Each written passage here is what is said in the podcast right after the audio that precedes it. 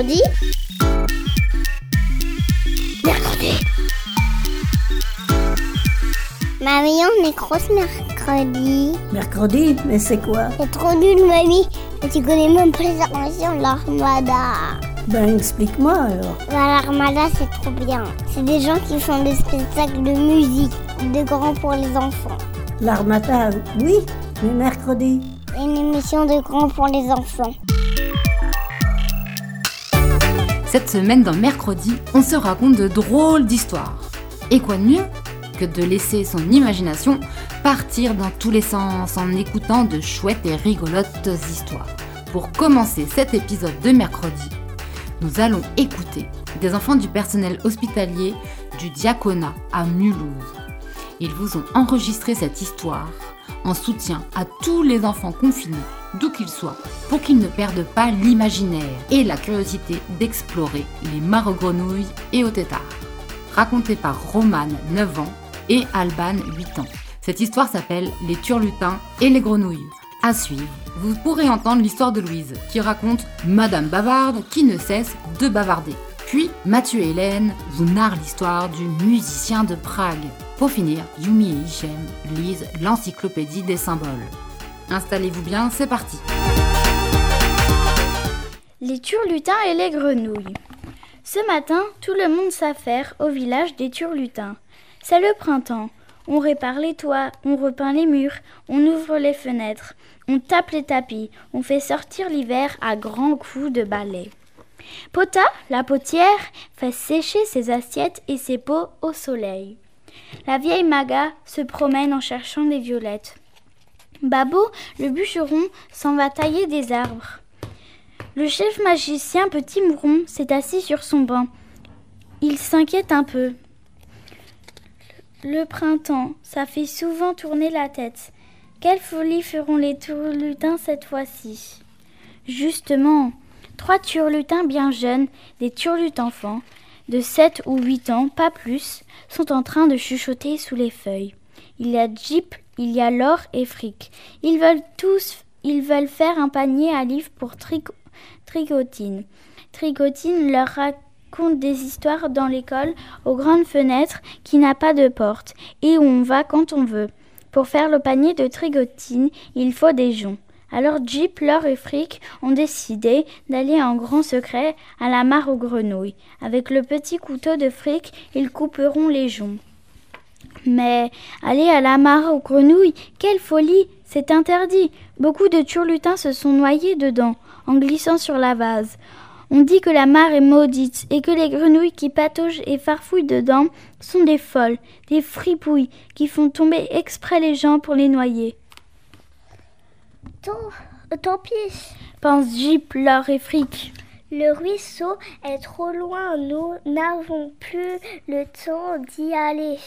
Les joncs, les joncs de la mare, c'est juste ce qu'il nous faut. Ce soir, nous tr- transfo- transformerons le panier à livres pour tr-. Mais attention, nous irons à pas de loup, tout doucement, pour ne pas alerter les grenouilles. Un pied après l'autre, calmement. Nous ne risquons rien en faisant de cette façon. Quand ils arrivent à la mare, un petit vent léger souffle entre les roseaux en sifflant doucement. Regardez, Chuchote Fric. il y a des narcisses. Alors ils cueillent les fleurs sans faire de bruit. Là-bas, sur une feuille de nénuphar, Ti, la grenouille, les observe. Soudain, Laure crie à Jeep. Ne t'approche pas du bord. Et voilà Jeep qui glisse et tombe en arrière avec ses narcisses coupés qui volent dans tous les sens. Oh, euh, je vais me noyer. Hurle Jeep. Alors Frick lui tend la main, mais son pied glisse. Et voilà Frick dans l'eau. Au secours, au secours, Crie Laure au bord de la mare, mais elle aussi, elle dérape. au secours. La voilà dans l'eau à son tour. C'est alors que Ti la grenouille lance un appel.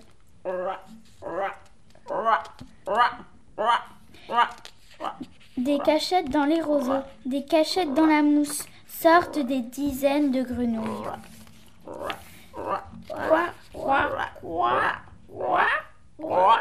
Elles plongent dans l'eau et bientôt, les voilà qui tirent, qui poussent, qui soulèvent, qui hissent, qui tirent encore et encore et ramènent les trois turlutes enfants sur les bords de la mare. Jip, Laure et Fric retournent au village, accompagnés par Ti la grenouille, et sont tous trempés. Ils sentent en même temps la vase et les narcisses écrasés. Ils sont bien malheureux, bien honteux. La vieille Maga crie en les voyant. Un malheur est arrivé Allons, dit Petit Mouron. je ne vois pas de malheur, mais euh, cette aventure me donne une idée. J'en ai assez de cette mare, de, euh, mare maudite euh, et de tout ce que vous dites, ce de ces grenouilles qui ont sauvé nos, nos petites turlutins. Il baise la patte de la grenouille et lui dit. Madame T, acceptez-vous de nous euh, apprendre à nager? Et c'est ainsi que tout l'été, les turlutins se sont entraînés à nager et à plonger. Ils ont appris la nage du chien, le crawl, la brasse coulée. Ils ont appris à nager sur le dos, sur le ventre et sur le côté. Et surtout, ils n'ont plus peur ni de l'eau, ni de la mare, ni des grenouilles maîtres nageurs. Ce conte du monde enchanté des Turlutins a été lu par Romane et Alban. À la prochaine!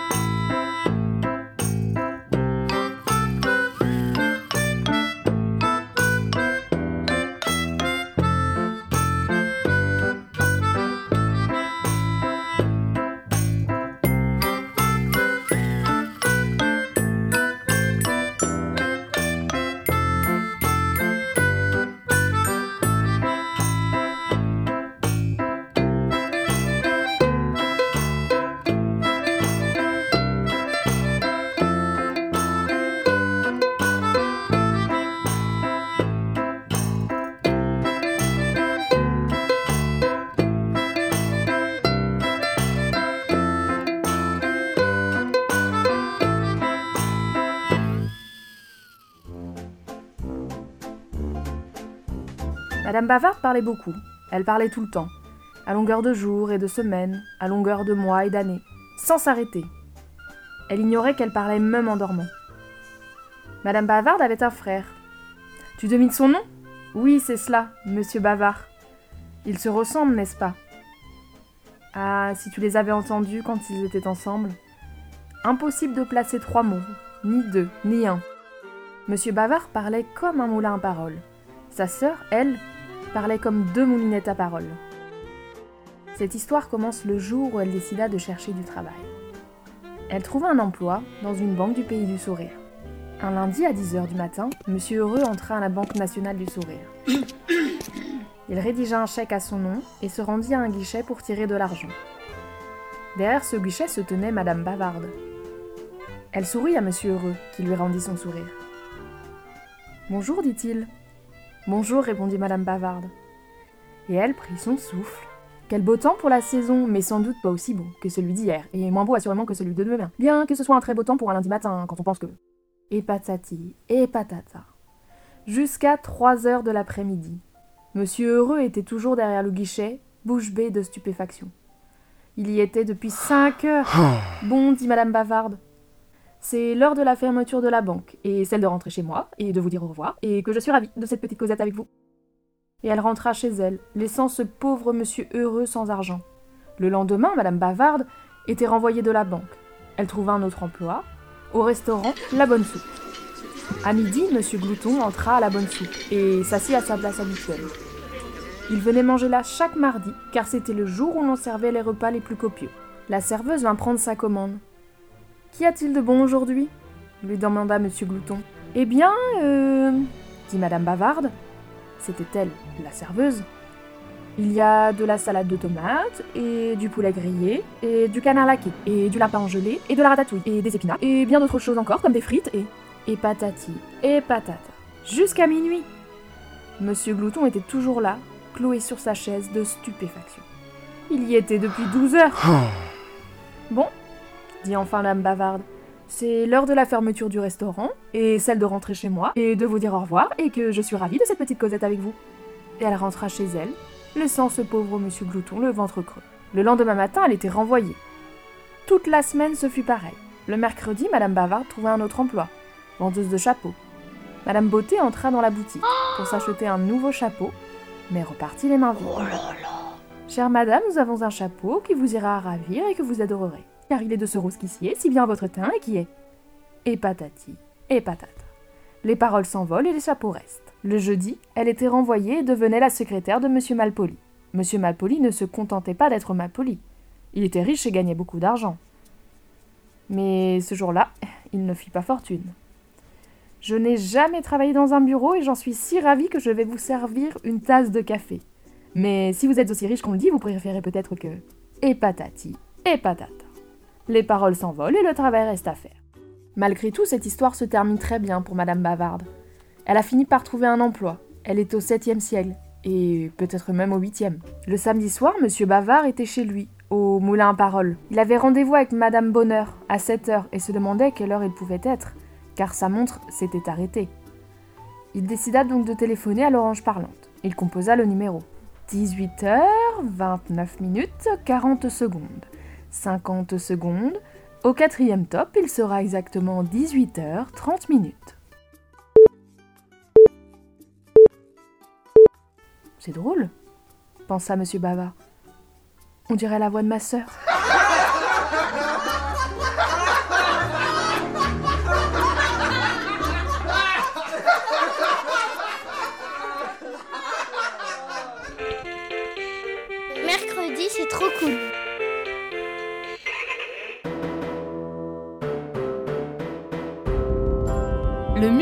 De Prague.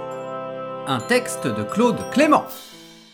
Autrefois, dans la ville de Prague, vivait un enfant musicien.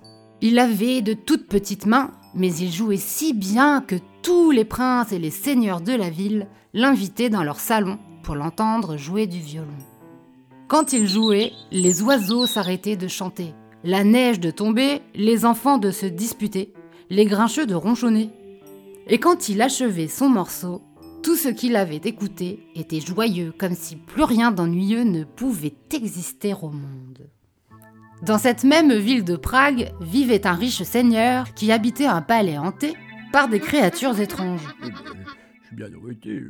Chaque nuit, ces fantômes venaient danser dans son salon et faisaient tant de bruit que le pauvre homme ne pouvait plus dormir et tous ses amis effrayés ne venaient plus lui rendre visite. Il se sentait donc seul et abandonné dans son beau palais hanté. Un jour, il entendit parler de l'enfant musicien qui effaçait les ennuis sur son chemin et il lui écrivit une lettre en forme de poème. S'il te plaît, petit garçon, viens jouer dans ma maison pour chasser les 100 démons qui dansent dans mon salon. Après avoir lu cette lettre, l'enfant musicien saisit son violon.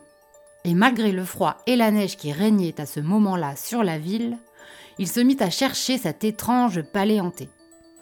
Il marcha toute la journée dans toutes les ruelles de Prague. Il se trompa bien des fois de porte. On lui indiqua bien souvent le mauvais chemin. Mais il finit tout de même par arriver chez le seigneur à la tombée de la nuit. Oh, bah, dis donc, mon petit bonhomme, vous êtes venu, ça me fait plaisir. Le seigneur l'installa dans une chambre confortable où flambait un grand feu et lui dit Je te remercie d'être venu. À présent, repose-toi un peu. Mais tu verras, les fantômes font un tel charivari que je serais bien surpris si tu arrivais à fermer l'œil de la nuit. Le petit garçon se coucha, et comme il était très fatigué par sa longue marche, il s'endormit profondément. Au milieu de la nuit, un épouvantable bruit le réveilla. Le Seigneur n'avait pas menti. C'était un vrai charivari. Alors l'enfant se leva, prit son violon et descendit au salon. Quand il fut en bas, il ne put en croire ses yeux. Des créatures bizarres, des sorcières, des lutins, des nymphes, des crapauds dansaient, couraient, faisaient des sauts et des cabrioles sur les meubles et sur le tapis. Mais ils piétinaient sans musique, en chantant de leur voix grinçante. Tout cela donnait un bal étrange, plein de cris, de ricanements, de gloussements, de craquements. Le petit garçon eut alors une idée. Pour obtenir le silence, il frappa de son archet le manche de son violon et cria Qu'est-ce que ce bal sans musique? Qu'est-ce que cette chanson sans violon? Si vous voulez vraiment vous amuser, vous feriez mieux de m'écouter. Toutes les créatures bizarres, les sorcières, les lutins, les nymphes et les crapauds se regardèrent d'un air étonné. Puis ils se mirent à parler, tous ensemble, pour savoir ce qu'ils devaient décider. Ils tinrent conseil un long moment et à la fin déclarèrent Montre-nous ce que tu sais faire. L'enfant musicien installa son violon sous son menton et se mit à jouer une danse engageante. Mais les fantômes refusèrent de bouger. Je bouge pas, moi. Et moi non plus, je bouge pas. Et non plus, je bouge pas. Comptez pas sur moi pour bouger aussi. alors là, le premier qui bouge, il pue du nez. Ouais, et même que moi, je vais pas bouger, moi, non. Non, moi, garçon, j'ai jamais bougé depuis que je suis né, alors. Ils dirent en traînant les pieds. Pour danser cette danse effrénée, il nous faudrait reprendre des forces et nous avons rien à manger. Aussitôt, le petit garçon alla frapper à la porte de la chambre du seigneur. Celui-ci apparut en bas. Euh, encore ce charivari Mais le petit garçon insista. Il faudrait donner à manger à ces drôles d'invités. Le seigneur se fit un peu prier car il n'avait plus de cuisinier ni de serviteur. Ils s'étaient tous enfuis, l'un après l'autre, nuit après nuit. Malgré tout, il se sentait obligé d'obéir à ces fantômes. Il fit cuire de grands rôtis, des légumes, des pâtes et du riz. Il fit même de grands gâteaux aux noix et aux pruneaux. Enfin, il servit tout cela aux créatures bizarres avec toutes sortes de bons sirops. Quand les fantômes se furent bien régalés, le petit garçon recommença à jouer. Mais les invités avaient trop mangé et ils se sentaient trop lourds pour danser. Je donc une berceuse dit une nymphe en bâillant. L'enfant joua alors un air très doux et les fantômes s'endormirent. Le seigneur n'était pas content, il s'écria. Ils vont s'installer chez moi encore plus confortablement qu'autrefois. D'un geste, le petit garçon lui fit signe de se taire.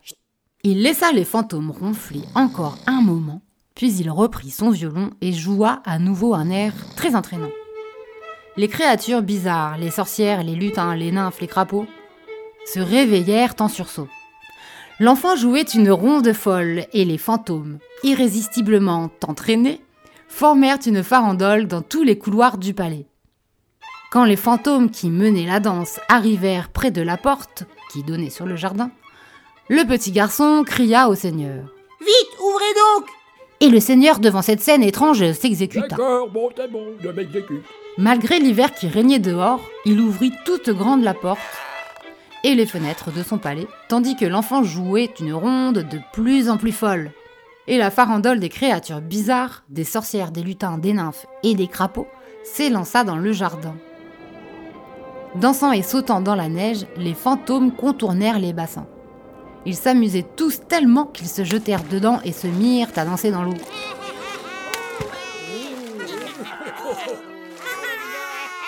Quand ils eurent tous plongé, l'enfant s'arrêta de jouer et la neige se remit à tomber.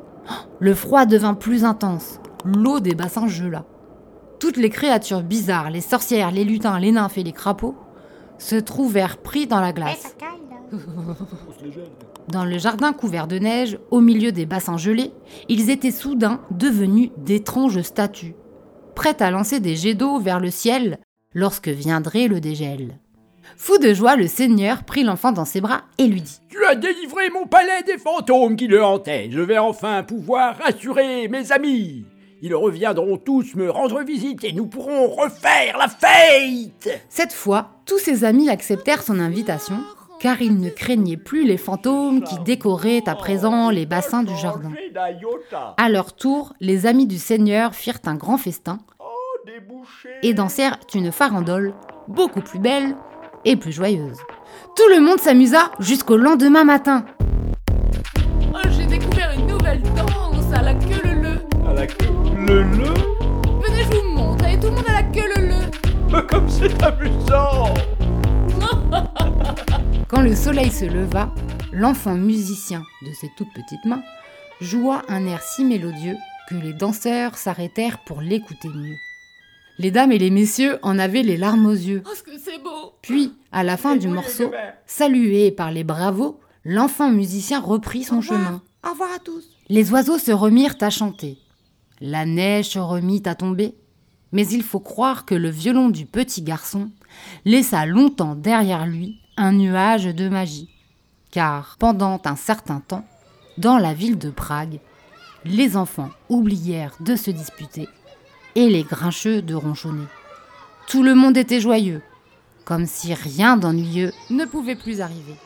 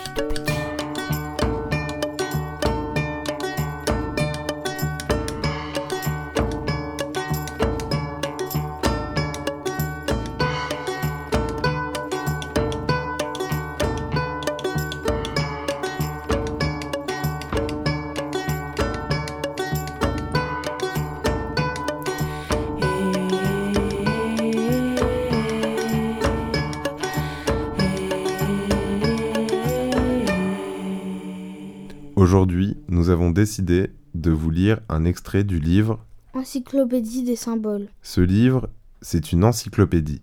C'est organisé un peu comme un dictionnaire.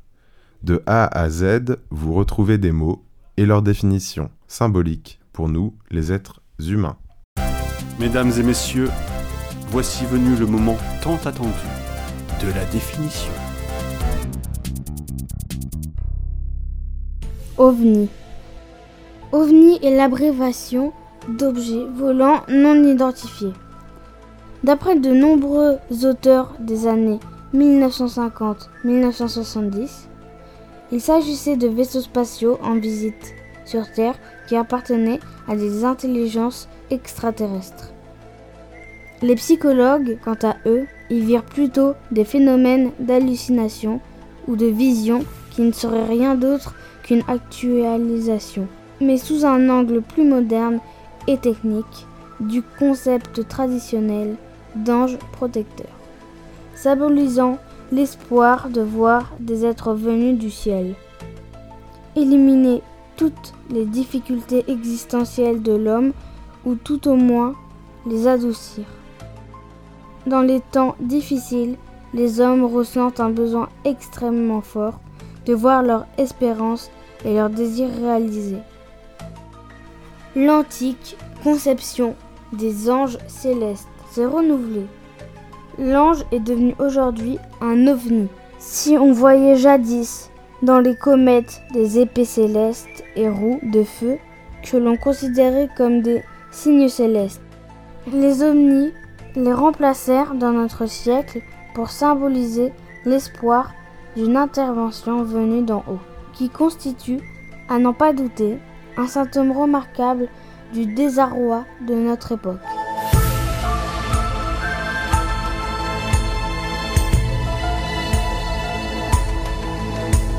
Merci Yumi pour cette définition. Ne sommes-nous pas infiniment petits face à la grandeur de l'univers? Et surtout, ne sommes-nous pas insignifiants? Si je vous dis ça, c'est parce que je vous conseille la série de documentaires qui a été diffusée sur Arte, qui s'appelle Une espèce à part, de Franck Courchamp et de Clément Morin.